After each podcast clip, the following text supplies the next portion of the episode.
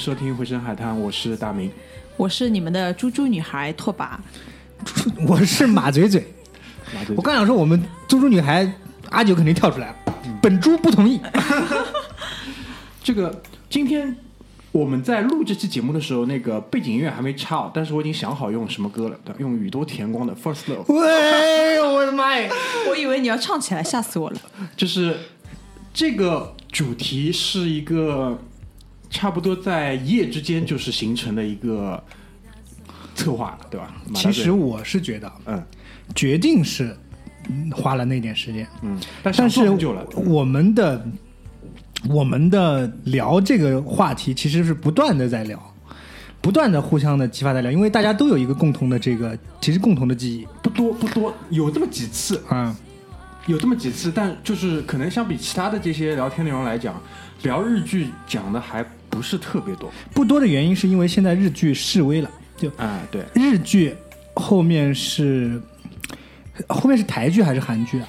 是应该是台剧，台剧后面就是韩剧。台剧、韩剧我都没看过，我只看我我后来就直接看美剧。哎，身边的人在看嘛。嗯接下来是什么？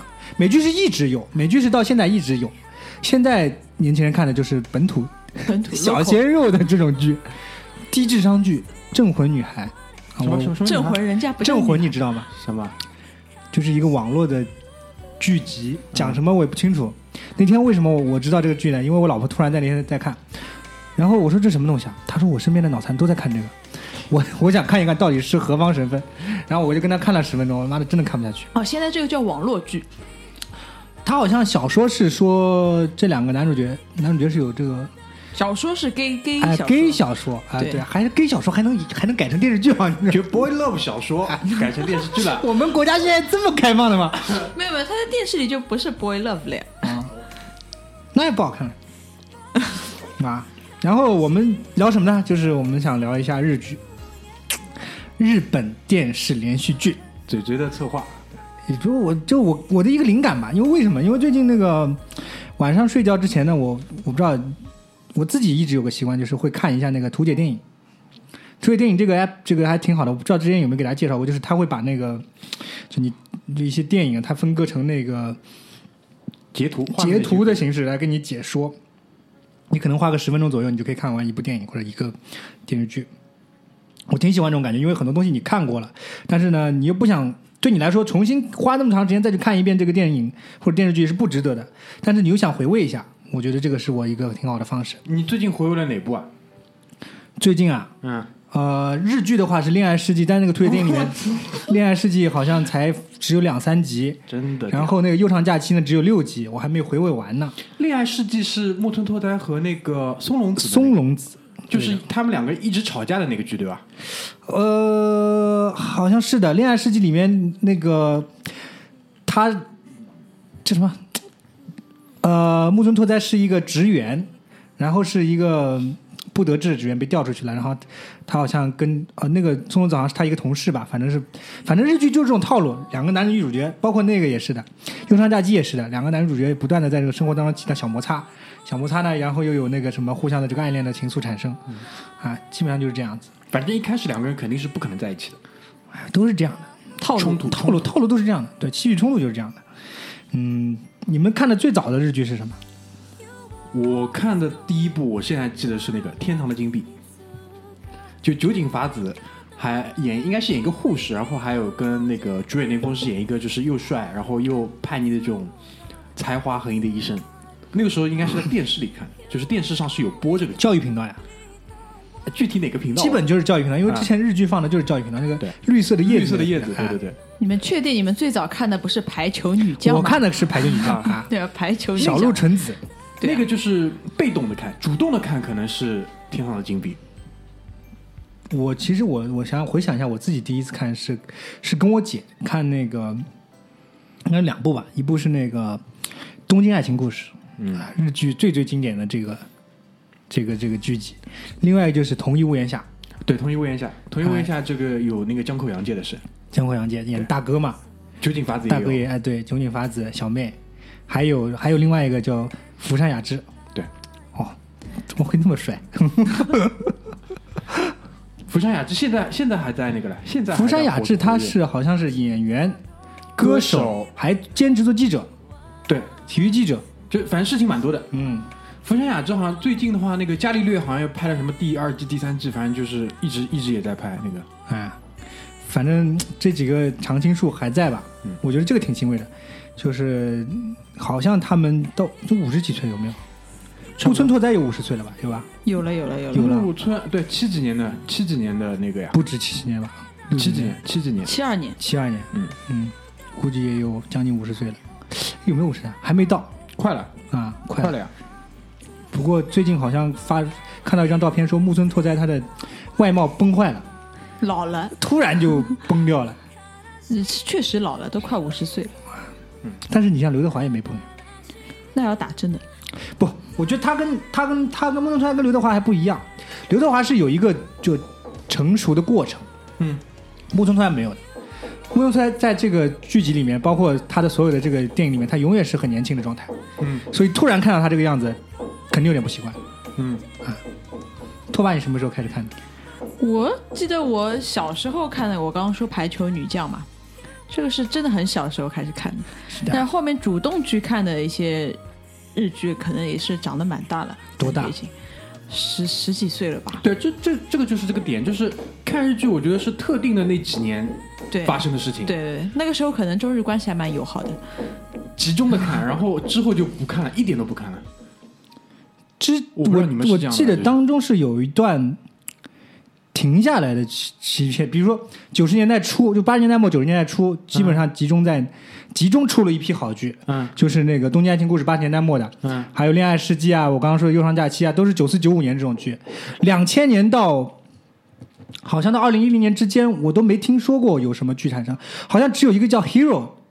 哦。Hero 是木村拓哉就翻红的那个那个剧嘛，对，就是他演那个地检嘛，对的。东京的地检。再接下来就是可能就是最最近这几年，比如说《Legal High》啊，那个半泽直树啊，嗯。还有之前的那个《逃避可耻但是有用》，就是最近这几年的剧了。嗯。就当中的十年好像就在我们当过程当中消失了，我们就没有在 focus，或者是可能也没有真的出现过特别值得我们去看的剧。你有没有想过，可能是呃，你接触到的这个东西被封掉了，所以就看不到。也不是，有当中也有出过因为我们去回回顾豆瓣的这个评分的时候，真正特别特别棒的，就是评分八点几、九分左右的剧，都是我刚刚说的八十年代末、九十年代，一直到九两千年左右的这个这一段时间之间的剧。嗯，然后最近这个半泽直树又就是从半泽直树开始吧，我又关注了一批日剧。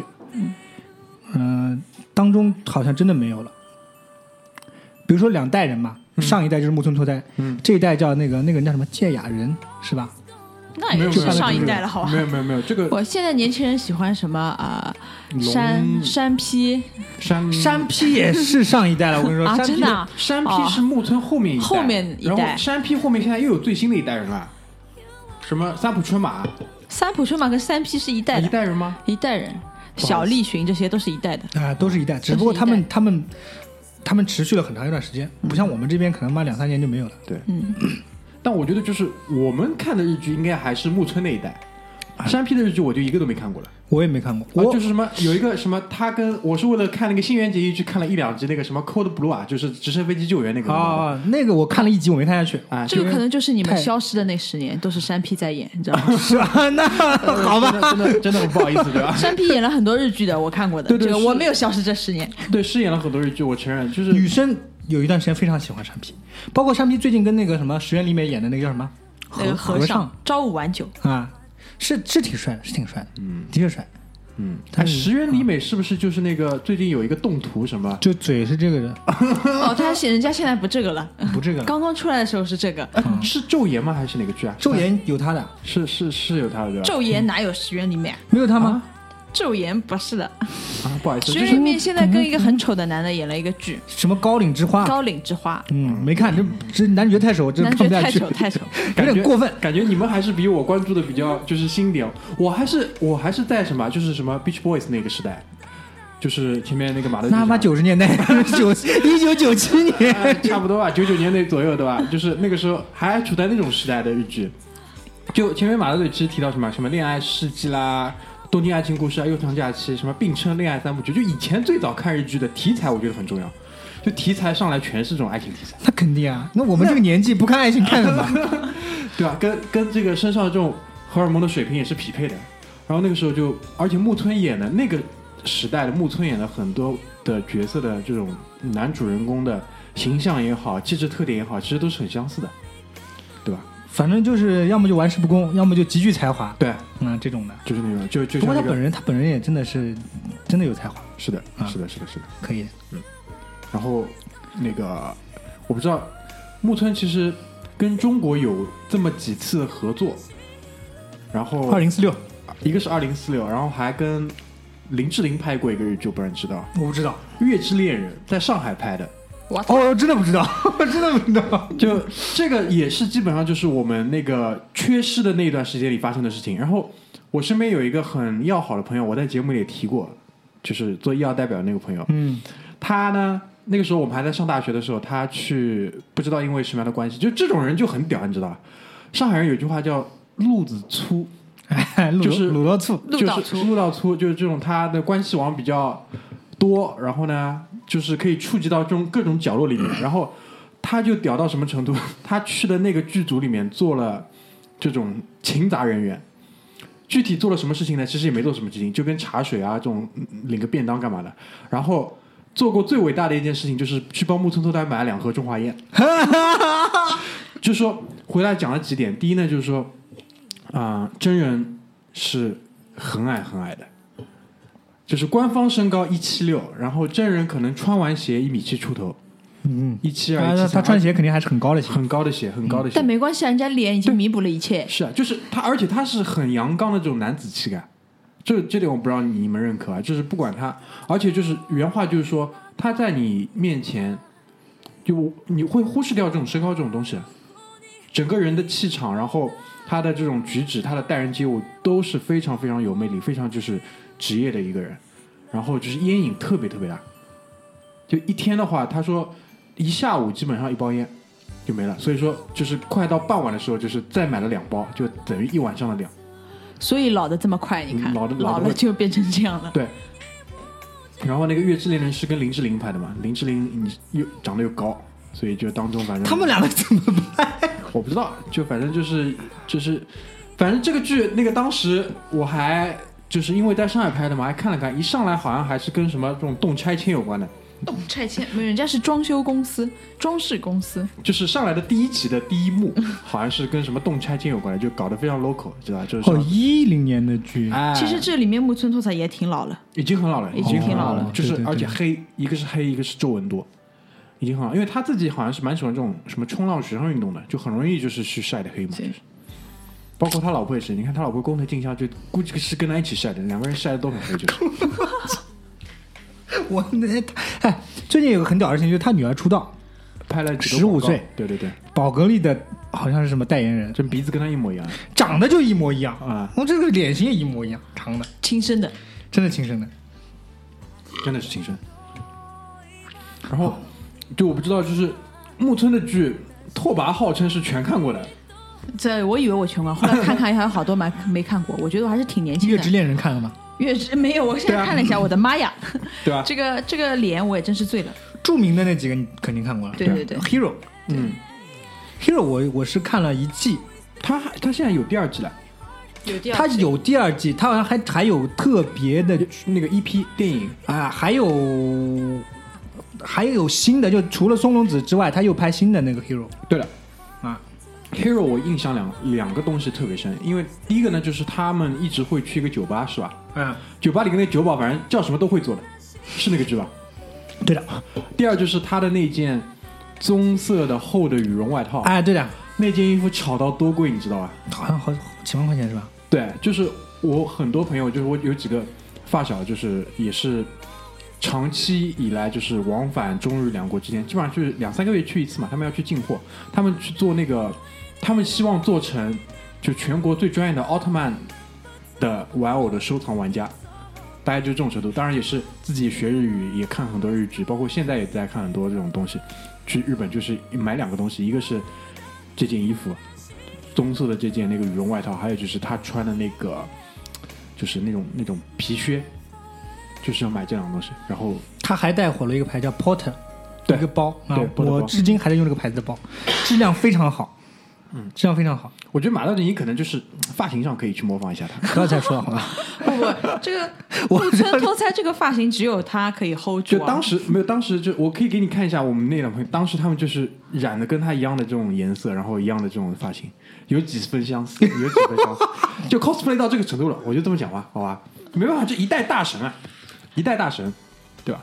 我那天聊起这个话题的时候，我们还在说，就是木村拓哉，我在网上看到一些话题，就是木村拓哉最火最火的时候，嗯，有没有现在所谓的这种小鲜肉啊，包括香港那些明星最火的时候的屌？就比如说张国荣这种人，嗯能不能跟他们相提并论？应该是比他们还要火。比他们火得多。对，我觉得你们去看吧。那个，我那天还还跟那个大明说，有个电影，我那天查了一下，《九星报喜》，张国荣演的。张国荣在里面自我介绍是什么？你知道吗？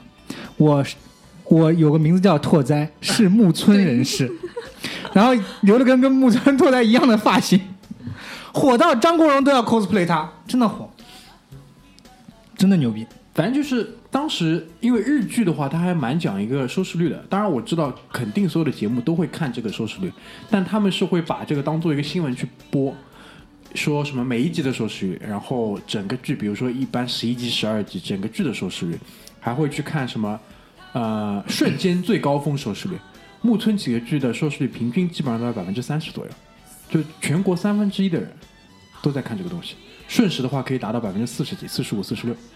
然后他演的那几个剧，那个演 Hero 的时候，说是那个所有报考那个地检、地检那个监察的什么什么公务员的考试爆掉，然后他还演过一个航飞行员空公司的机长，然后这个又爆掉，对吧？他演演一个什么职业？因为他们日剧的很多职业剧都是很成功的嘛，演一个什么职业，这个职业当当年可能或者是之后的一年两年，在日本就是非常非常非常的火爆。大概就是这种影响力。这个讲到日剧，其实很多他会演很多职业，其实、这个其实是蛮好的，他会真的去描述这个职业是什么样子的。嗯，那个比如说木村拓哉演过，你刚刚说很多，其实他们还有很多，比如说讲教师的，对吧？普通职业他们现在已经演到 就是不能再演了，现在已经开始开发一些比较奇怪的职业了，比如说前阵子就是刚刚说到石原里美，对吧？石原里美很红的一个剧就是叫《教育女孩》，知道吗？听过吗？没有，没有，啊，新的剧果然你们都没看过，嗯。就是讲是就就是那种编辑社做那个校对的那种人，哦，知道吗？对，就是他们就是从各个职业切入，我觉得这个真的我我是很好最近看了石原里美一个，是叫特殊死亡调查，啊，死亡调查对做法医的，那个的，这个我看了，对对。他是个法医，对，他是反正也是一个很虚构的一个机构，就是啊非正常死亡的之后，大家去调查他的死因，抓到凶手这种的，反正也是很专业的，反正医生的也有，医生呃日本的医疗剧有一个叫《白色巨塔》，我没看过原版，我看过台湾的翻拍版，我很喜欢台湾翻拍版。台湾翻拍版我知道了，你不要再讲了，就是那个代理人老师。啊，我很喜欢代理人老师。代理人老师演的真的好，而且台湾版其实是日版之后没两年一到两到三年之内就出来了，对，但日版的原版是非常非常之屌，肯定是要好得多，好得多的，肯定是要好得多得多。对。但是呢，台湾版里面有言承旭，言承旭的演技呢也不谈了，好吧？嗯，反正看着就很尬。但是呢，戴立人演的真的好，真的好，演一个出轨的医生，哎，有一个自闭症的女儿，好像那个国内也有一版那个白色巨塔，不知道有这个我就更不会去关注。好好像内地也有一版，因为我这期节目还是想做一些功课的，因为毕竟都是发生在十到十五年前的一些事情，很多都忘记了。对不对？很尬，因为我不希望聊得很尬，所以其实刚才拓跋一直在瞄我的那个 iPad 的屏幕嘛，我其实 很不好意思，就是做了很认真的功课，做了很认真的功课，但是其实完全来不及，太忙了，只做了两条，一条关于悠长假期，一条关于我接下来会讲就是木村的另外一个剧《华丽一族》，这是我最喜欢的木村的一个剧。但是讲之前，我想说一说白色巨塔，就以白色巨塔为代表的一批，就是在我看来，包括很多网络上、坊间上的所谓日本的证据，就是那个公正的证，所谓的证据，我不知道就是怎么讲，可能就是放在美国的话，可能相当于什么国土安全、纸牌屋之类的这一类，就是不以爱情为主线，然后不是纯爱剧，对，然后是很写实的，带有很多的，就比如说影射社会真实的发生过的历史事件的。真实的社会情况的反映一些社会问题的，类似于这种就是所谓证据，拍的是真的真的很屌，真的真的很屌。白色巨塔，然后还有那个华丽一族，包括其实我知道就是在可能七八十年代他们就有这种很好的证据，但我们都没有看过。但我们自己看过的话，其实像白色巨塔，白色巨塔其实它里面那个男主角叫忘了，但是江口洋介在里面演另外一个就是跟他一样有才华的这个医生，就是他们怎么在一个大的这种医院里面，就是作为医生这个职业的操守是什么？怎么样是一个好的医生，或者怎么样做做做了很多的这种探讨，包括最后的结局给到你的震撼其实是很大的。白色巨塔是有小说做背景的，小说本身也非常非常非常棒。对的，对然后，因为顺便讲到这嘛，我就提一下这个华丽一族，这个木村拓哉的，我觉得是他个人的巅峰，个人的巅峰之作我。没看过，我但是我看了一下他的介绍，你那天讲了之后，嗯，他是讲一个什么七八十年代的日本企业的这个挣扎还是什么？是的，讲经济的，就金融行业。是这样，就是说，在我们群里做讨论的时候，河南人葛山车葛大爷，对吧？之轻蔑，啊，日剧我不看的，这是意识形态的问题。操！当时我就是懂个屁！对吧？然后当时就是我就抛出了这个这部剧，我说你先去看一看这部剧它讲的是什么东西。然后山车后来给我私信了，说会表示会去看的。首先，这是大的时代背景，一九六八年，六八年是一个什么样的年份？就是从数字时间上来讲，就是战后差不多二十年左右，二十三年。嗯，然后是明治维新之后的整整一百年，就一八六八年到一九六八年，整整一百年。这个时候呢，日本的 GDP 已经差不多到全世界第二了，快到世界第二了。然后呢，离大阪世博会，一九七零年的大阪世博会那个年代啊，还不是现在啊，现在世博会已经没什么了。那个年代可以搞一个世博会，其实还是蛮厉害的，就综合国力的大的体现。当然现在也有，如果你没有你没有见到过什么非洲什么科特迪瓦去搞世博会，没有的。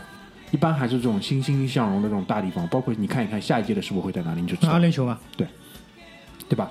然后就是大的背景是这个样子。当时就是日本国内发生一个什么问题呢？就是说，因为它整个经济开始要起飞了嘛，所以大量的外资要涌进来。那为了对抗这个外资，日本的那个大藏省其实就类似于我们的这种央行，类似于央行这种机构，它就是想说要做一件什么事情呢？就是把全国十二家的这种他们在他们看来的普通银行，就是基本上去合并。合并成这种大的这种，就是比如说地方银行或者怎么样，但他们自己是叫都市银行，然后就是通过这种金融重组，就加强对于这种金融业的管制，就其实就是把钱管管住，收手牢，可以去集中精力去做一些大的事情，然后去对抗这种大量的外资的这种引入。OK，这是就是大的时代背景，大的时代背景。那木村拓哉他所在的这个大的家族呢，是叫这个腕表家族，然后他自己呢叫腕表铁平，腕表铁铁平，嗯，然后他的爹，他爹就是在这个剧里面啊，是叫阪神银行。一听阪神银行，你就知道这个地方在哪里，在大阪，就关西地区的嘛。嗯，阪神银行，阪神银行，然后据当时就是就是我看的时候就是看了一些资料嘛，阪神银行它的这个现在的这个前身后世的背景就是现在的那个三井住友，三井住友银行你到日本马路上到处都是，关西地区特别多。那万表家族，他其实就是他的爸爸，就是木村拓哉的爸爸，其实就是这个大家族的这个大家长。然后他自己呢，就是这个阪神银行的这个负责人。然后他下面呢，其实他这整个家族，就是他爸爸的爸爸，就等于木村拓哉的爷爷是做钢铁企业起家的。然后他自己家里其实还是有这个自己的钢铁企业的，也是这种什么阪神精密制钢，类似于这种的名字。所以就是爸爸是在这个大的金融背景下，是一阪神不是一家大银行，是一家小银行。那现在正好是在做这个大的重组，他们就想以小吃大，然后通过什么方式呢？就通过这种政治婚姻，就是他爸爸这个的大女儿，就是政治婚姻，就他等于是大女婿吧，就是这个大藏神里面的一个什么职员，他就有内幕消息。所以它是一个这样的剧，你知道吧？就是有很多这种政治啊、金融这种东西，然后就是有很多的戏剧矛盾在里面。第一的话就是爸爸搞金融，对吧？金融的东西大家都知道是怎么回事，嗯，对吧？脏的，然后是这种很多勾心斗角的，然后呢无形的这种。但是作为儿子木村拓哉，他搞的是什么？是钢铁企业，大实业。嗯，钢铁钢铁这种东西，你知道，这就是实业的根本嘛，根本的大实业。然后他的愿景是说要就是钢材的这种什么强度、硬度，因为日本的钢是很好很好的。嗯包括这两年，我不知道你们看过一个新闻嘛，就是日本的某款对某款钢的这个数据造假，嗯，这个就等于说，因为钢铁企钢铁企业直接是影响造船造车的，对，等于是大大实业的一个金字塔的这个底层嘛。所以这两年的说日本的钢出了这个问题，其实是扇了一个很重的耳光在日本身上。对，OK，所以当时就是木村的角色就是这个大钢铁企业的那个负责人，然后呢，他希望说想要融资嘛，研发新的钢，要把这个日本的钢做成世界上最好的这种钢铁，怎么怎么样？他的愿景是这样的，然后他爸他爸不同意，不 OK，他爸还是要说就是要做这个并购干嘛的，以小吃大做这种事情。嗯然后就是剧情里面就是木村又去找了其他的另外一家银行去做融资，然后另外这家银行现在也是有就是现在现实背景的，这家银行就现在这家银行就是叫那个叫里索纳银行，其实就是你一听名字你就知道了，就是大和银行跟旭日银行两家银行合并了。大和旭日一听就是日本这种以前的这种怎么讲，就是老财团，啊老财团这种名字，然后现在什么，反正并称也是日本现在第四大银行，怎么怎么样，反正就是最后这是一个悲剧。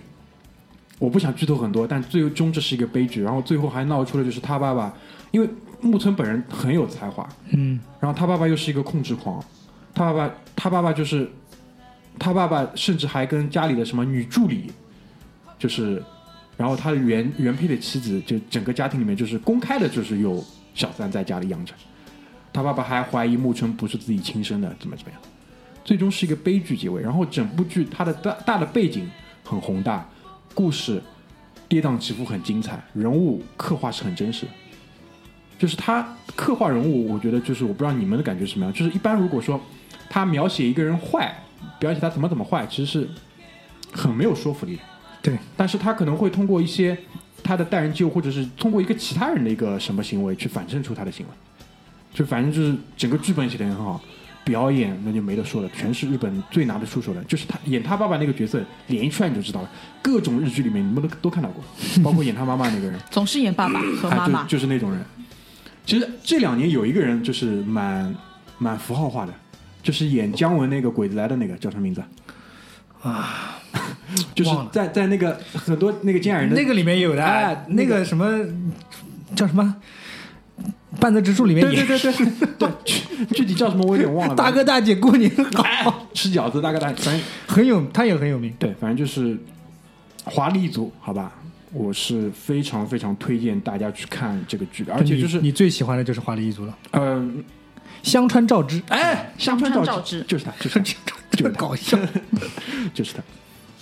反正就是，而且就是，因为我自己不懂日语嘛，就是如果稍微懂一点日语的朋友，就是他们在看剧的时候，其实会有比我们更多的一些好的观影的体验。就比如说，就是在那个华丽一族里面，呃，他那个木村的爸爸，他叫那个腕表大介嘛。腕表大介出场的第一场戏就是腕表大介的夫人对他用的是敬语，但是他那个家里的小三就是称呼木村的爸爸没有用敬语。嗯，然后比如说木村的妈妈叫他的儿子也都是直接叫铁平嗓，就是带带敬语的这么尊称。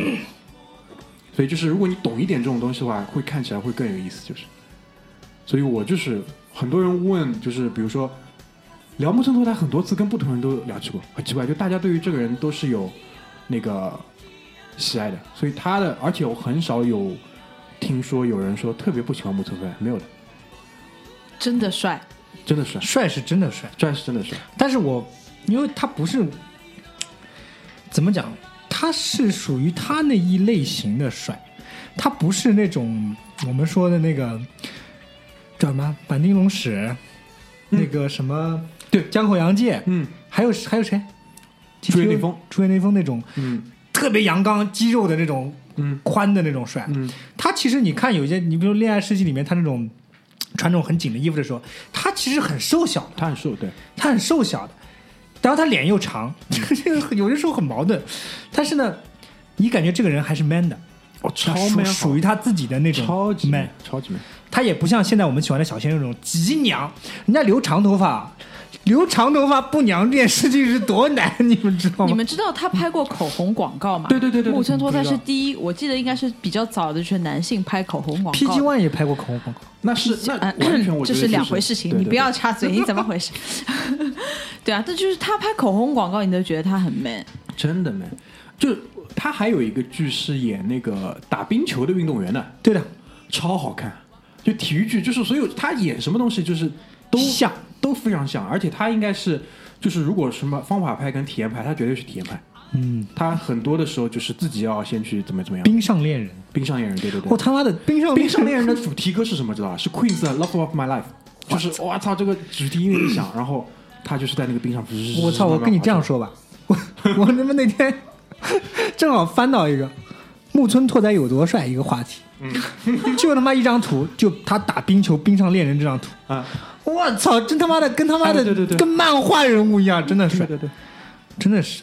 现在现在好像整个亚太地区 大家审美情趣变了，就是几年前有一部剧是他，据说他要复出啊，就是这个剧是让我觉得他真的老了，叫《Mr. Brain》。第一集就是广木凉子，然后出来他被那个什么东西压了一下，嗯就是广告牌压死了，呃，压压残了。压残，就是这个剧里面，我真的觉得哦，他复出，但是他真的老了，就是老了，不一样了。是老了。他是那个牛郎身份对吧？然后是压了一下之后，就是大脑一下子变得特别强，然后是侦探剧这种。对对，他就是侦探剧。当时就是为了看回眸看广木凉子一眼，然后被压坏了，对吧？这个剧我是知道的，我是为了广木凉子去看的，因为那个那个时代就是那个那个年代，基本上就是木村慢慢慢慢就是出演了两部非常好的电影，那个有一个演那个，哎呀忘了叫武士的一刀吗？就是演一个眼睛瞎掉的武士，我没看过，呃，建议你去看一下，这可能是就是最近几年里面他最好的一个电影，是一个就是时代剧。我是这样觉得的，嗯就是你刚刚讲到那个日剧跟其他其我们家东亚其他其他几个国家的那个剧集的区别，一个是日剧它讲职业讲的会非常的讲的会非常深，现在其实韩剧也有，韩剧也有很多律政剧，也有很多也有很多警察的、医生的剧，但是我跟你讲，你去看。你看这些剧的时候，你会发现很多时候他把这个剧，他把他描述这些职业的时候，很戏剧化，就是有时候很有的时候也不是说搞笑，就是特别的装。我不知道你看过那个什么，现在有一个什么很火的剧，叫一个一个韩国的一个女，说是一个女检察官，说她怎么用她的这个她的想法去去带动那个带动大家的观念转变吧。反正我不知道谁演的，这里面人也不认识。反正他就就讲的很搞笑，就是比如说他看到一个性骚扰的事情，他说这个女性职场地位不好，然后他就会用他就会带这些男的同事去那个菜场里面，让这些男同事遭受一下大妈的性骚扰。这种就太浮于表面，而且很肤浅的一个感觉，是一个戏说。你看，同样是律政剧的话，或者说讲检察官的 hero，就木村拓哉演的这个，他就其实有的时候他挺严肃的，对的他会去探讨说，我这个决定做的对不对，或者说跟我的这个职业的本身有没有违背，他讲的东西是很深很深的。我觉得这一点是这两个国家就拍剧上面，我个人觉得韩韩剧有的时候真的是非常浮于表面，虽然有的时候也挺好看，嗯，但是很浮于表面。就像前一段时间，前几年十年以前的韩剧，永远是表哥表妹 发现自己然后得癌症，然后要被车撞，他妈的每一个剧都是一模一样，就是看不下去啊！就看多了之后你就疲劳了。但我现在反而觉得韩国的电影拍的是他妈的越来越好，嗯，真的，韩国电影就是我跟你说，高晓松讲的一个话，就我觉得挺认同的，他他妈的拍的很狠，嗯，就是那种人性最丑恶的那些东西，他都给你展现出来，很他妈的冷血的给你展现出来。就那个，然后冯小刚说我不喜欢看这种电影，上次跟我 我不要看这个东西，就是前阵子那个安东尼·博尔顿不是去世了嘛？嗯然后我就在翻看他比较新的一些什么那个美食类的这种节目，就是跟那个什么什么什么电视台一起拍的。然后其中有一集是在韩国，然后你知道，就是他去一个地方都会找一个就是英语讲的非常之流利的当地人，然后陪他一起做这个节目。就每个地方都是，到了越南是，到了中国是，对吧？然后到了韩国也是，到了日本也是。然后有一个韩国小姑娘，就是在跟她这种夜市的这种街头，两个人在喝酒，然后就讲这种喝酒的礼仪，就是比如说长辈永远不自己倒酒啊，干嘛巴拉巴拉，就在探讨整个韩国的这个文化跟韩国人的这种精神里面。他说韩国人的底子里，就是他讲了一个韩语，我具体什么意思不知道。然后看下面英语的字幕的解释，大概就是每个人韩每个韩国人的灵魂里，其实灵魂的本质就是恨，啊，就大概是这个意思。那操，然后能解释很多问题，能就解释是是很解释，然后就是我也试着去问了一些，就是身边跟那个接触韩国比较多，比如说在韩国生活过、在韩国工作过的一些人，他们去，他们他们其实他们可能对于我我在那个截图里发现的那个韩语不是特别敏感，但是对于这个观点，他们都是有听说过的，就他们骨子里是有这股东西的。就是如果说恨是第一层的话，那第二层就是什么？要复仇。嗯，一直有这种东西的。所以这次我们去去首尔的话，我很希望可以在什么离太远的酒吧里拉一个妹妹一起聊一聊这种话题，好可怕！啊，对吧？拉一个还可以用英语沟通的妹妹韩跟她聊寒狼行动寒狼行动啊！跟大家预告一下，我们八月二十五号，我马大嘴梦龙三个人要非常深入的到首尔进行为期一周的这个 画面东南亚去的太多了，我们现在去东北亚探索一下。东北亚探索一下，嗯好吧？去都是他妈这种冲突地带，越南啊、韩国啊，就是非常非常先锋，基本上跟我们这个节目的这个意识形态是匹配的，好吧？然后啊，先讲一下日剧对，好吧回到回到日剧，回到日剧，走远了。嗯哎，刚刚讲到哪儿了？就说日剧跟其他地方的区别，区别区别但是日本电影是他妈的拍的越来越不行了。我最近看了，野野井俊二这两年我觉得已经在做量产了。最近看的两部日本电影，日本电影，就最早那种情书什么，我都很早很早之前。最近看的什么？真的好看，哎呦我操！你骚内心的骚扰又被调动起来了。最近看的是什么？一个是《银魂》，银魂 还有一个是新垣结衣演的那个打乒乓球的那个叫什么？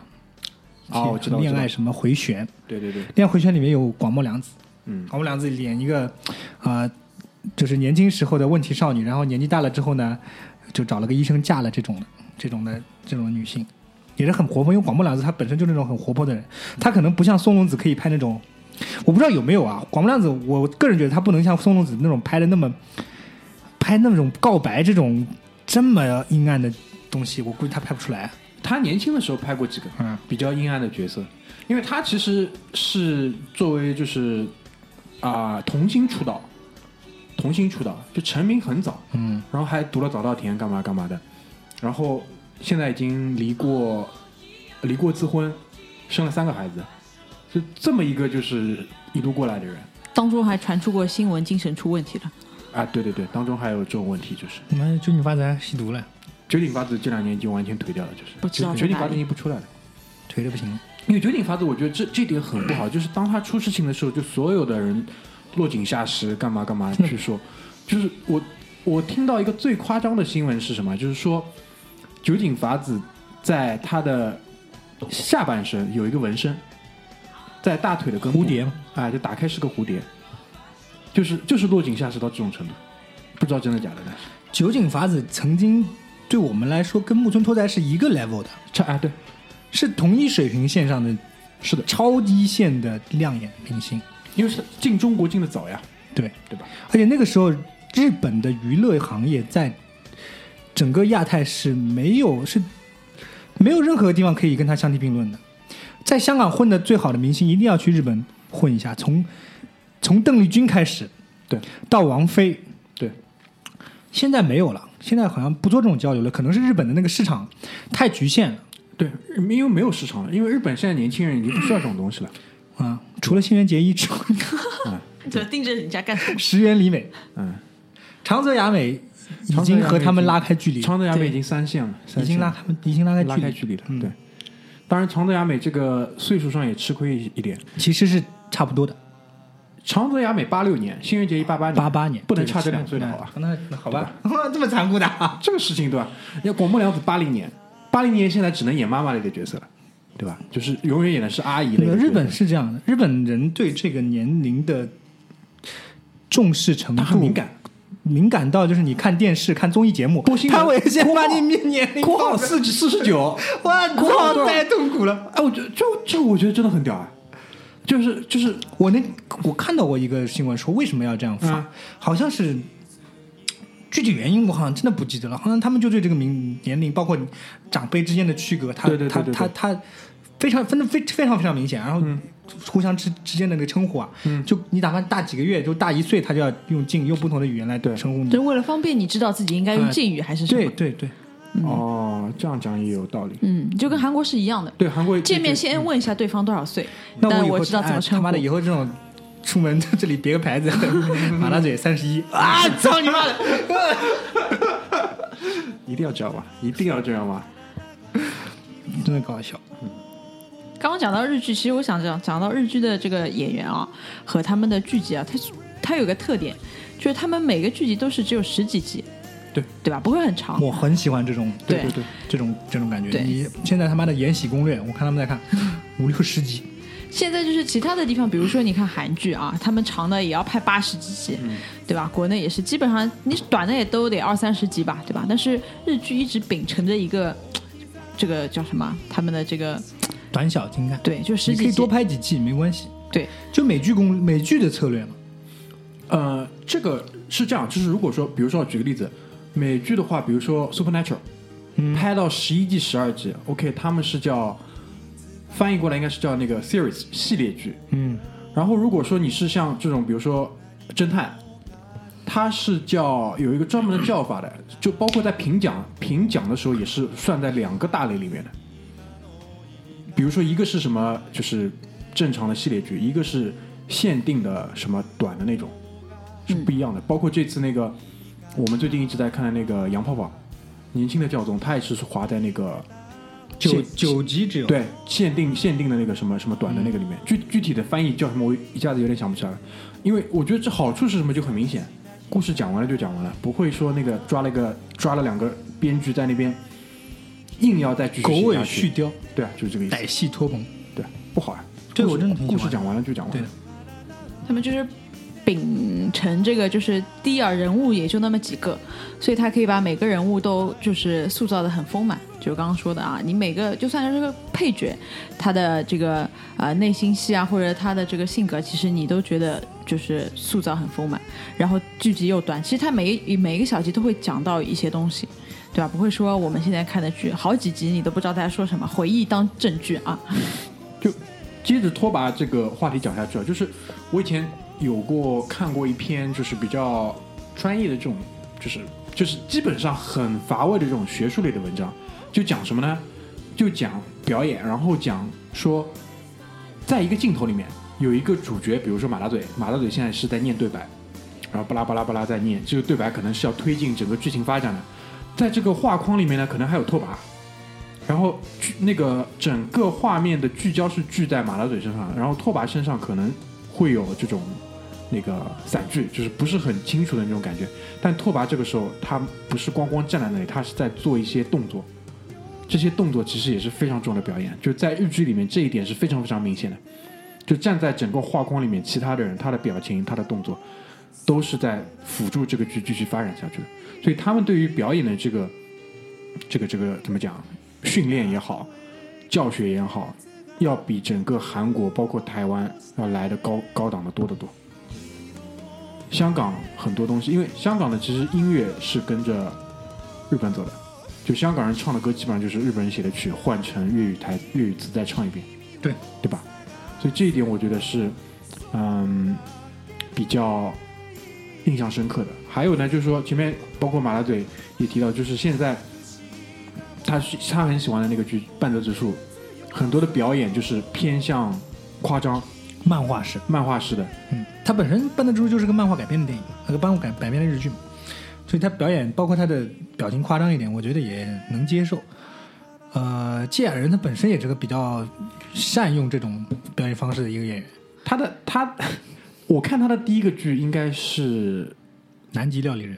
不是是就是一个，反正整部剧里面就是他的表情就永远是他处在这种眯眯眼的状态，然后整张脸像那个大便大不出一样的这种哎，真的 就大便大不出的样子。状态这种下，然后还是有一个反转的一个人物。就当时第一次看到这个人嘛，因为那个时候其实已经看了不少日剧了，然后这张脸是第一次看到，然后再过了几年他就出大名了，对吧？拍了《Legal High》，拍了那个《半泽直树》，然后包括现在一些新的比较呃重要的一些，比如说每年日本其实会有一个比较重要的剧叫大和剧，我不知道你们知道这个概念吗？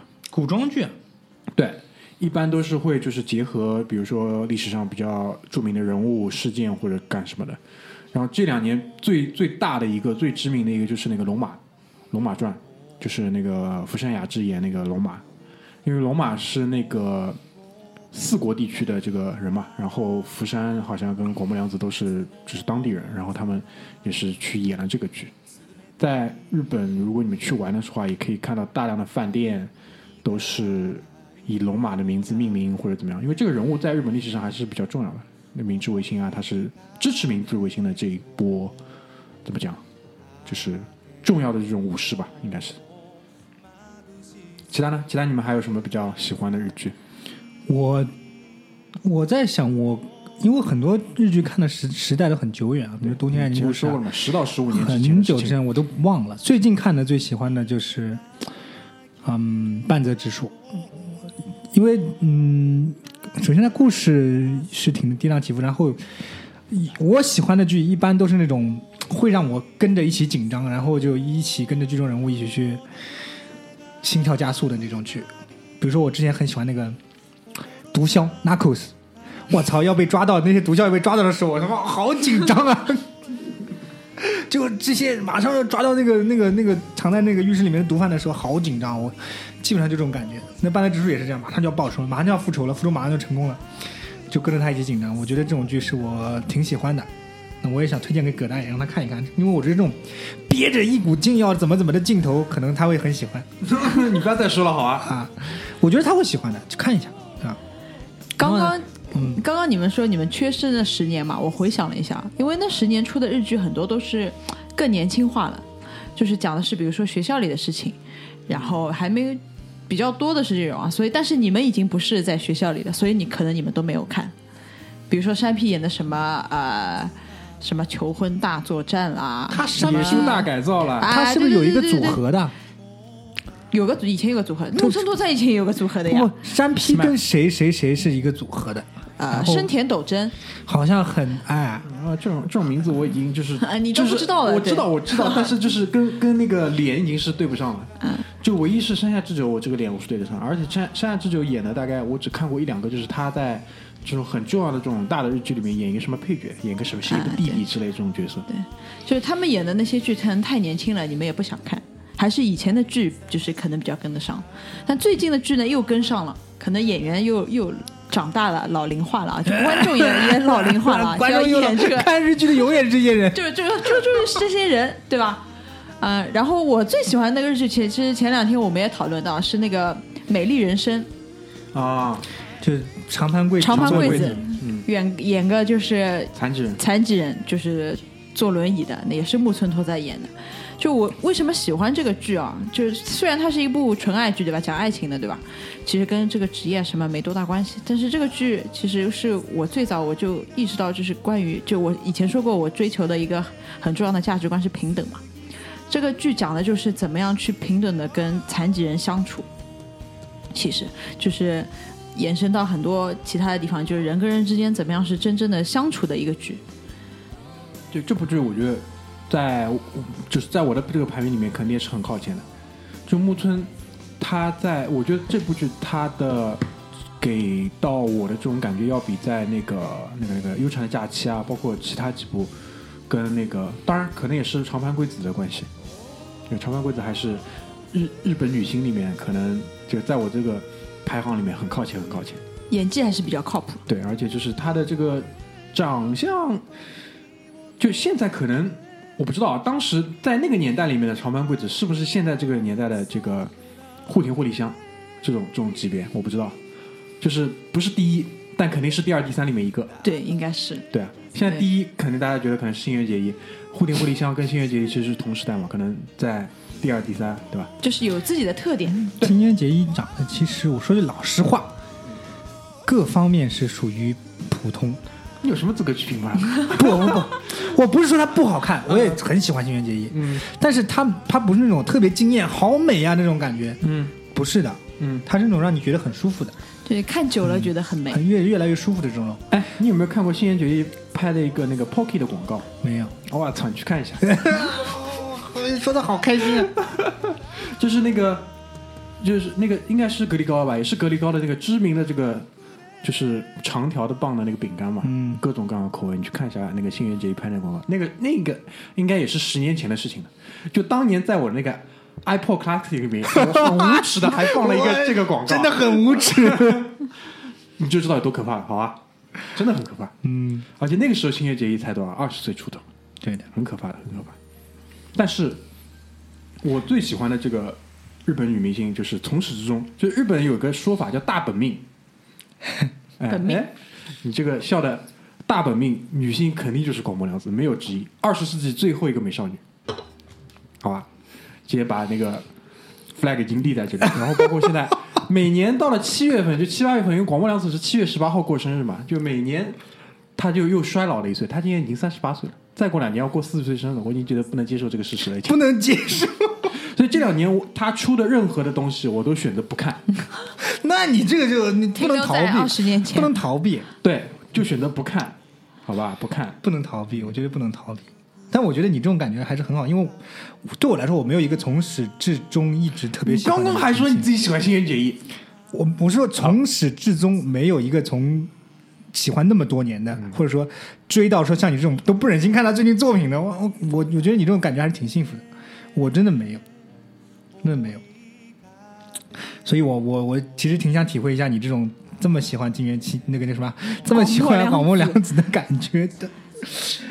广末凉子是是挺可爱的，年年轻的时候看她演的那个《Beach Boys》，她演一个也是一个小姑娘，就是好像她是对这个两个大哥有点两个两个大哥哥有点心生情愫的感觉吧，是的，是吧？因为然后想各种的那种用这种少女的心思来引起他们注意的那种感觉。对啊，一个是前游泳冠军，对吧？法丁龙史，一个是在大都会里面工作的这种职人，就是那个朱月雷锋。朱月雷锋也真的帅，朱月雷锋我觉得是另外一个，就是就有点像英扎吉，我不知道为什么这两个人，我觉得总是被我联系在。身上那种 man 的气质，对，嗯就虽然他看上去有一丝阴柔，但是他做出来的所有事情都是非常阳刚的，真的，真的，真的很帅，就是。就国内没有这种类型的演员，是我们的国内要么就一下子掉到游泳这种，游泳是谁你知道吧？嗯，就是永远演那个公安，要么就胡兵这种。现在 现在 现在稍微有点硬核的女孩喜欢哪种？廖凡，对，极限廖廖凡已经极限了，廖极限凡。对廖凡这个五官真的很抱歉，就是虽然我觉得，但我也很喜欢廖凡呃，，可以的，可以的。对，也可以，但就是没有这种哎，没有这种华丽的五官，明白我意思吧？廖凡其实这个人，我觉得非常有意思，就是他那前两天不是那个奔驰发布那个新的大 G 嘛，嗯，G Class，然后廖凡作为那个我不知道品牌挚友还是怎么样，上去讲了一番话，讲到然后下面有我不知道说什么，就是他跟大 G 的这个用户。呃，这个这个，他作为一个大 G 用户，对于这个产品的怎么情感啊或者怎么跟他那个联络，嗯。然后呢，下面有个人说，嗯，廖凡这样的硬汉就是适合这种车，然后下面一个 B 说，你回去看一看那个《非诚勿扰》第二集好吗？然后配了张图，廖凡在《非诚勿扰》第二集里面演一个那种，第一集里面也有个娘娘腔。是那个冯远征演的，冯远征哎，极娘那种，第二集是廖凡演的这个人，也是这种极娘的，我操！当然，你去看看《非诚勿扰》第二集再来说好吧，真的屌。廖凡还是挺好的，但是又有这么帅，又有呃 man 跟帅结合在一起的，真是挺少的。对我们来说，吴彦祖就是顶峰了，啊！但是吴彦祖就一就是这个嗯就是你是意思就是中国中国这一派的血统里面，吴彦祖顶峰。吴吴彦祖不算中国血统啊，他也不算中国血统，呃对啊怎么讲呢？就是中华民族血统，中华好吧？因为这个，那我们在和大和民族的血统做对比嘛，对吧？那你派出我们最优秀的选手吴彦祖，Daniel Wu，对我本来想讲金城武的，想想人家也是日本人，金城武他妈日没有办法说了，就是半一半一半一半。金城武他爸是日本去台湾搞什么鳗鱼养殖技术，他爸但他爸很帅。啊，我就是那个时候还是蛮早的时候，就是我频繁在看日剧的那个时代，十到十五年前，我还搜到过一张几张照片，其中一张是他跟他爸一起去参加那个 Giorgio Armani 的秀，因为我不知道为什么 Giorgio Armani 特别喜欢金城武，这种老色狼一般都这样。什么可能是 gay gay 喜欢那种老板金城武是我觉得就是颜值和演技能跟木村拓哉搭上一点边的人。金城武在日本的地位是什么样的？没有地位，对，就是在内地了，啊在日本是没有，他不已经不在日本发展了，对他没有地位。他就是在内地。他原来在发展过的，但是他他也没有混出个什么名堂来。哎，哎，我给我那天不是问你们嘛，金城武拍过一个日剧，当然他拍过很多日剧、死啊，神的精度对，那是电影，电影。他拍过一个日剧叫《黄金保龄球》，不知道你看过吗？没听过，你你看一看女 女主角是谁，你就知道这个日日剧的 level 了。女主角是黑木瞳，啊，黑木瞳人家也红过，老？老演员，但。金城武那个年纪给你配个黑木瞳，这个剧本本身就是不想往主力去冲的，就是打发一下时间的这种剧本，好吧？讲一讲婚外情这种。啊，也不一定婚外情，具体讲什么我都忘记了，反正就是两个人通过打保龄球认识，对吧？就是推广一下保龄球这个运动，大概就是这种意思。啊行吧，很惨，基本上很惨，在日本。因因为他其实最早是做歌手出道的，跟陈升在陈升的那个工作室里面，他跟刘若英两个人唱什么歌啊？金城武唱唱过那个《路口》，《路口》是金城武写给陈升的歌。金城武跟陈升那个啊，不，金城武跟刘若英那个时候轮流擦厕所，在陈升的工作室里面，就屌到这个程度，金城武真的很很很很很传奇。很特别。金城武、九孔和任贤齐三个人是好朋友，你知道吗？嗯跟人对吧？好朋友。然后九孔不是一直混的不好吗？嗯。九孔跟他们住在一起，九孔说：“我身上的衣服全部是任贤齐、金金金城武穿剩下的。”没关系啊，对吧？没关系。真的传奇，这三个人怎么会联系在一起的？我真的很痛苦。怎么没有，首先就是当时的台北是一个很小的地方，啊？就长得帅的男人可能也就这么几个，互相之间认识一下很正常的，对吧？台北是个很巧的圈子，就是大家都认识的，很真的小的。，对吧？而且比如说，你想，你就是混音乐圈，进那个任贤齐一开始也是唱歌出道的呀，《丧心太平洋》，对吧？干嘛干嘛的，那认识陈升也很正常，对吧？讲不定还什么一起去过李宗盛哪里哪里，那么大家都认识的。对，讲到这个，我觉得金城武真的蛮有意思。我本来不想提这个人的，因为他跟日剧没有太大的关系。但是是日剧的产物啊，因为就是是是是台湾、香港都是学日本的嘛，对对对在剧集方一面，带水的，一代水的这个对东西。就是只水平嘛是差一点啊。但是呃，就讲到这里台剧啊，我想讲一下台剧，其实有一部剧其实做的还可以的，所有台剧里面我觉得做的还可以流。星花园，什么东西啊？叫战神流神星，花园还不错的。战神，战战神有神潇潇的，你知道吗？战神是摩托车那个吗？对摩托车那个，不错，我已经你看，我已经知道 这个东西是讲什么。我觉得就这部剧真的拍的是台剧里面，我觉得是已战神那个。那个谁呀？战神谁演的？我来普通话讲不清楚，那个人叫什么？周渝民、周渝民，周渝民，仔仔，仔仔，周渝民。对对对，演演演一个就是有精神疾病的这个，他也是，也是什么改编的吧？是那个漫画改编的吗？漫画吗？好像是，是漫画改编的，日本漫画改编的。好像是，反正拍完那个《流星花园》之后，拍了一批这种漫画改编的剧。然后这几个人都在里面轮流的去演什么那个什么言承旭啊、周渝民啊这种的。我搜这是怎么搜出来是抗日剧啊？怎么回事？你后面加一个台剧，好啊，吧？好的，好的，好的。那就拓跋，你除了那个《美丽人生》之外，还有什么特别特别喜欢、特别特别觉得印象深刻的这个日剧吧？呃，分老的和新的啊，老哎，的对对，我觉得，我觉得 要分分老的和新的。这个合理。老的我觉得还是木村拓哉的那些嘛，悠长假期，我觉得印象也是很深刻的，就是对对对，对吧？然后搞搞艺术的这个，《悠长假期》的第一幕我到现在都记得，就是山口智子要结婚了嘛，哎，然后人没了，。悠长假期其实有个非常非常经典的东西，其实你现在可能还会经常看到一个梗，就是那个很巨幅的广告牌，对，上面写着 “Don't worry, be happy”，这个东西真的是非常的经典天。台上面看到的那对个，对，新的其实新的剧里面，其实我看的比较多的是石原里美。石原里美吧，就是那种长得很碧池啊，对，但是演什么都挺挺挺好的那骚的。出水，我真的不喜欢非常非常长相，必不喜欢出。水啊他他真的非常长得就是这个碧池脸，对吧？但是他演什么真的都很像，No like, no like。呃，就不是你喜欢这种，男生不喜欢这种的这种风格女生喜欢吗啊，我还好，我这个 range 比较广，我都 OK 的，我都 OK 的。是广末凉子吗？不是大本命。就是我我会看的，我不是说不会因为这个就不去看《石原里面》，不会的，我还看还是看的。包括那个时候，我连那个谁，那个叫，就是被所有人都公认是花瓶的，也是新生代，比较新生代的，叫不知道，就就前两年反正还是那个哦，讲到这个那个红白歌会，就是每年你如果看日剧的话，那那两年还是比较频繁会看的嘛。红白歌会他还做过主持人的，叫叫那个极高游离子，极高游离子马大嘴这个你完全没不知道。来让我百度给你看一下这个照片。我看了，我看了照片了，但我看了照片，我也对不起这个人。哎，其实高游离子最有名的是一个电影叫《杀戮都市》，对的跟那个二宫和也拍的，对的这电影这个名字我都不想看。对就是比较年轻人看的，对，可能不太适合你嗯，就是我印象比较深的是什么？就是我第二次去日本的时候，正好是二零一四年到二零一五年的这个跨年。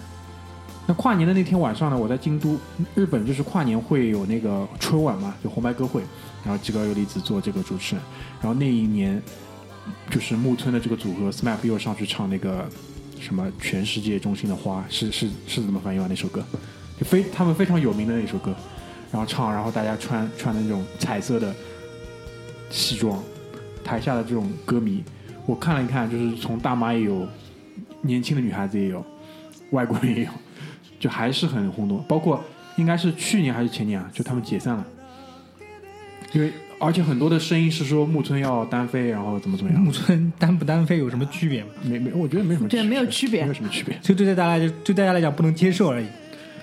这个组合里面其实还蛮有意思的。那个谁啊，那个香取慎吾还自己可以拍一拍，就做做主角。曹简刚这种地方就很难。曹简刚，曹简刚最有意思的一件事情，我觉得还是那个什么喝醉酒压力太大，在那个东京东京东京街头裸奔，然后被警察抓起来。想想都有意思。那那都是那都是就是还在频繁在看的那日剧的那个年代，那再次重复就十到十五年前的事情，真的是感觉青春都在这里面。对，而且就是很多就在准备这一期大纲的时候，我就我就在群里讲嘛，就是就在我看来，日剧都是燃烧的，很青春的这种东西。然后很多时候还会提到，就是有很多日剧里面的梗，就是关于什么考大学，一定要考上东大哦，对吧？有很多这种，对，包括那个很多的日本的那个明星都是什么早稻田毕业的，广木凉子早稻田读到一半没毕业，然后见人好像也是早稻田对吧？学中文的，还有很多人都是，反正最早我知道的就是早稻田毕业的是什么奥特曼 Seven 奥特曼里面队长，Seven 奥特曼队长，队长队，你查这个东西干什么？那个什么啊？不是不是，我没有查，是剧情里面提到的。哦哦哦就剧情里面提到说，OK，这是我们的新队员，然后介绍他的那个背景的时候提到，OK，这是早稻田大学毕业的高材生。我后来知道，那那那个时候就知道早稻田很有名嘛，私立大学。后来知道东大，包括这两年知道那个庆应庆应，庆应特别好，就私立的一种研究型的大学。反正这个日剧是我们对日的一个重要窗口。为什么？我觉得我最早为什么愿意想看，或者说最近愿意去关注，相比韩剧台剧，因为日本的电视剧给你展现他们的社会状态、跟城市风貌，还有人跟人之间的关系也好，是很现代化、很现代化的。你现在去看《东京爱情故事》，九十年代初初拍的，九一九二九一年拍的电视剧，你看它城市里面的那种建筑也好，市容市貌也好，你很难想象这部剧已经是将近三十年之前的电视剧了，根本无法想象这件事情。你可想而知，当时我们那么小的时候见到这种电视剧里描述的场景，包括他们待人接物的方式、使用的物品，能给你造成多大的震撼？你很难不去向往这个社会，你也很难不去想说接触一下这个这个地方。对，就包括这种这种，呃，商业的发达程度，对吧？他们他们也会有很多的关于这种，呃，比如说搭地铁，比如说在有一些职业剧里面，他们去一些餐厅，去一些什么场所，包括在医院，医院我觉得这是最最最最明显的一个地方，因为你看那个大量那种关于医院的剧，白色巨塔或者其他，在回想到就是我们自己出入的那些医院，这个差别是很大很大的，巨大的。你不能想象的差别就是，就以前没有去过日本的时候啊，我们看剧对吧？我那时候也也不知道这个剧就是是不是真的嘛。但你去过日本之后，你会发觉他拍的就是日本本身，嗯，就不是说是搭出来的一个地方去拍的。我第一次去日本是二零一零年，然后晚上去了那个六本木，高档高档，六六就是跟豪宅豪宅六，本木的那个夜店是吧？我们陪酒俱乐部？就六本木的这个这。在很多的电影里也会有，因为我那个时候看了几个关于牛郎的那个日剧嘛，向往向往的职业。就就我前面提的不需要爱情的夏天，就是跟也是广木凉子演的，就是男主角是那个福木都郎，也是演一个牛郎的故事。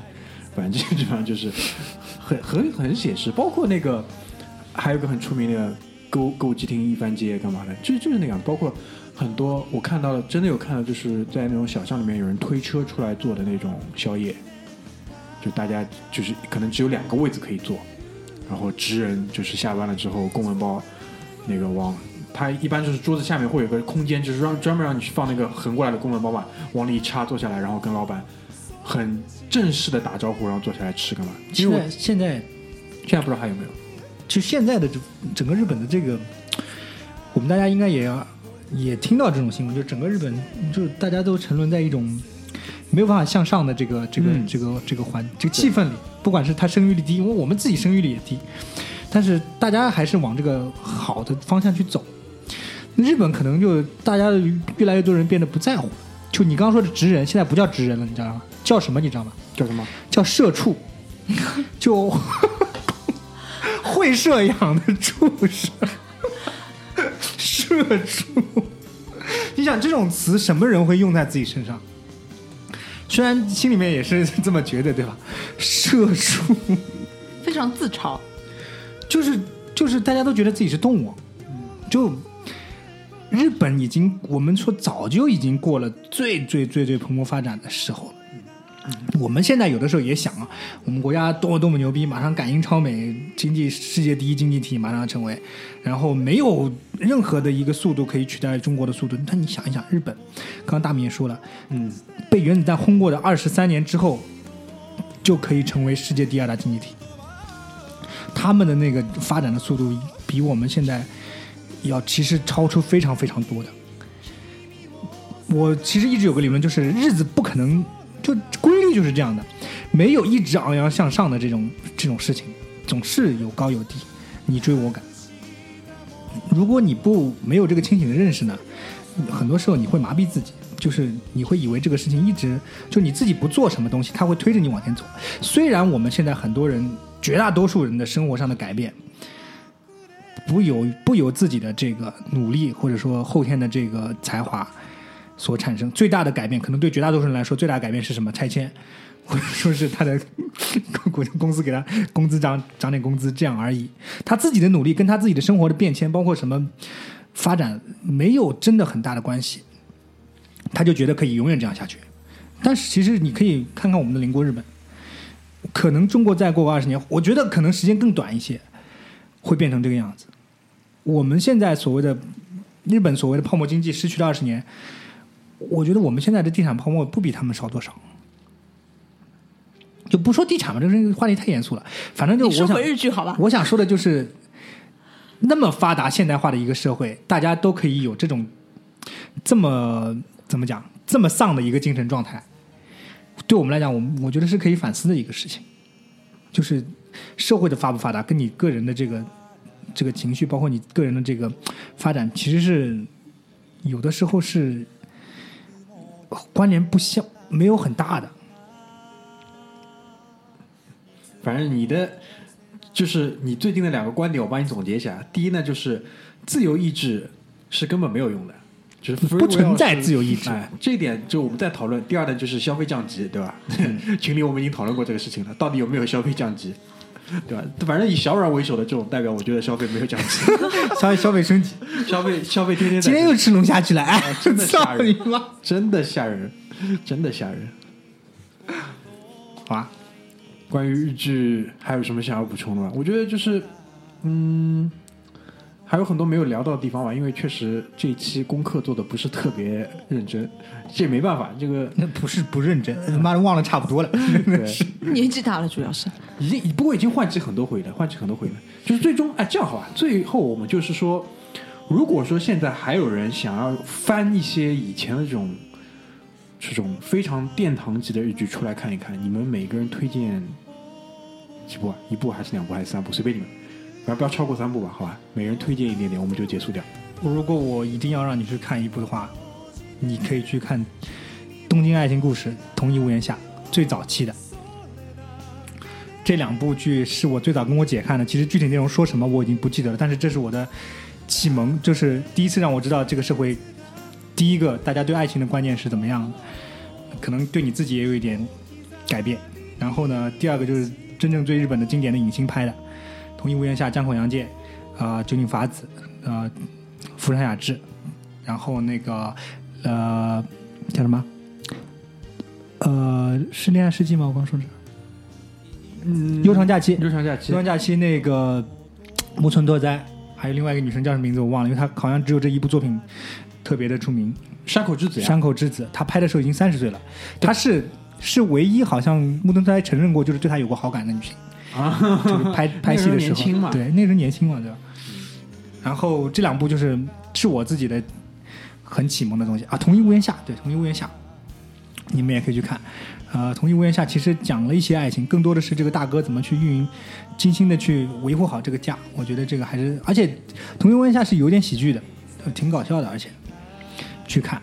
然后呢，新的你们去看看那个吧，因为日剧现在拍的有的挺有意思，就是那个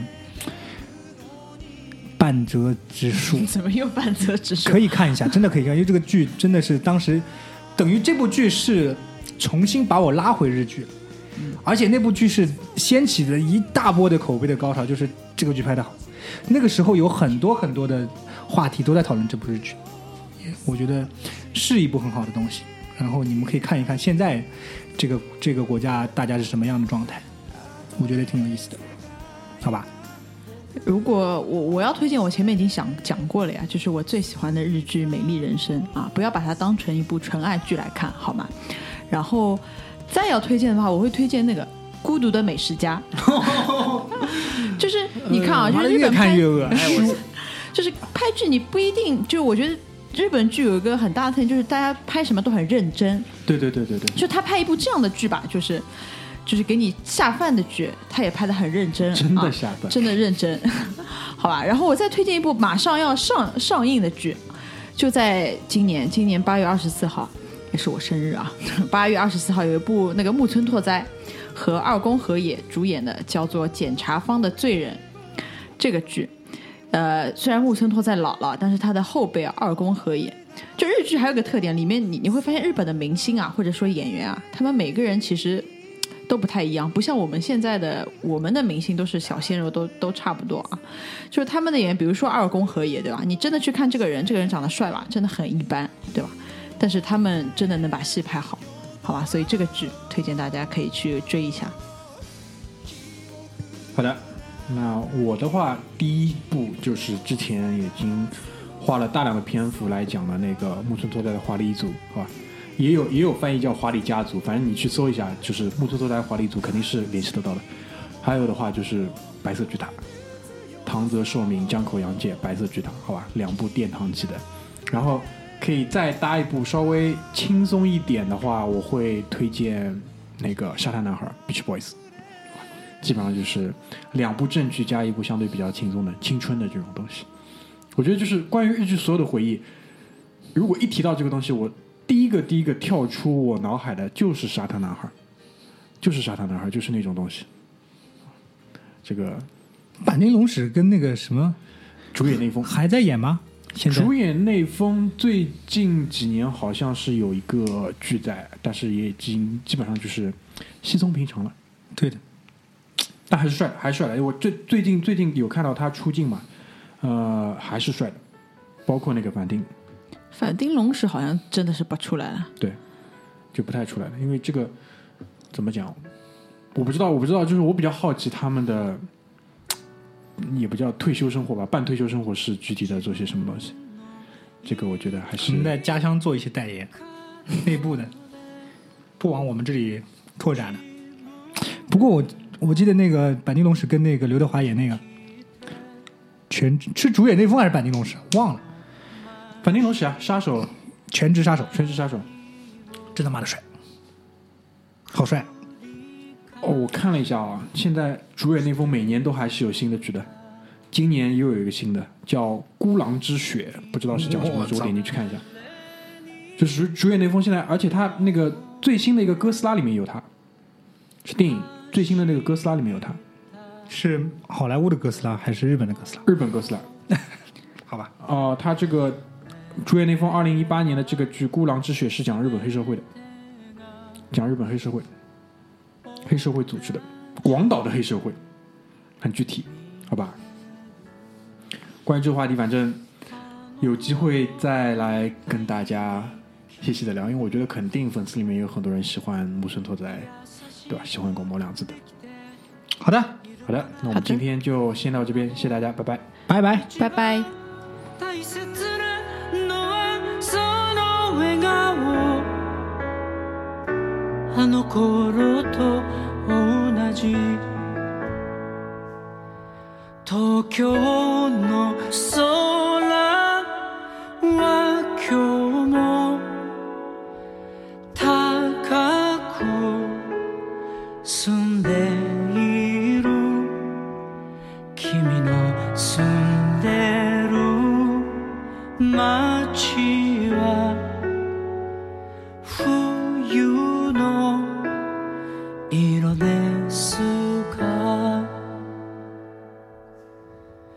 頑張っても頑張ってもうまくいかない。でも気づかないところ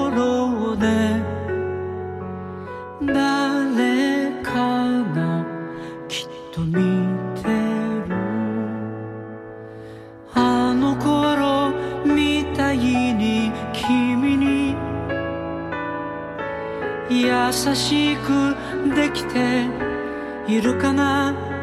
今も一番大切なのはその笑顔。あの頃と同じ。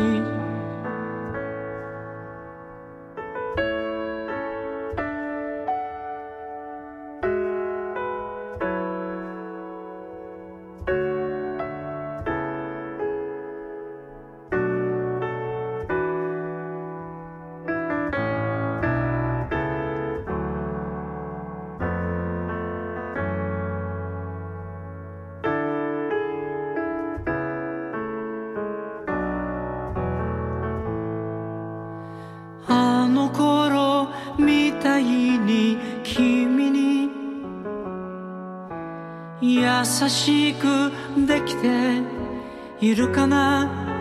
今も一番大切なのはその笑顔。あの頃と同じあの頃と同じ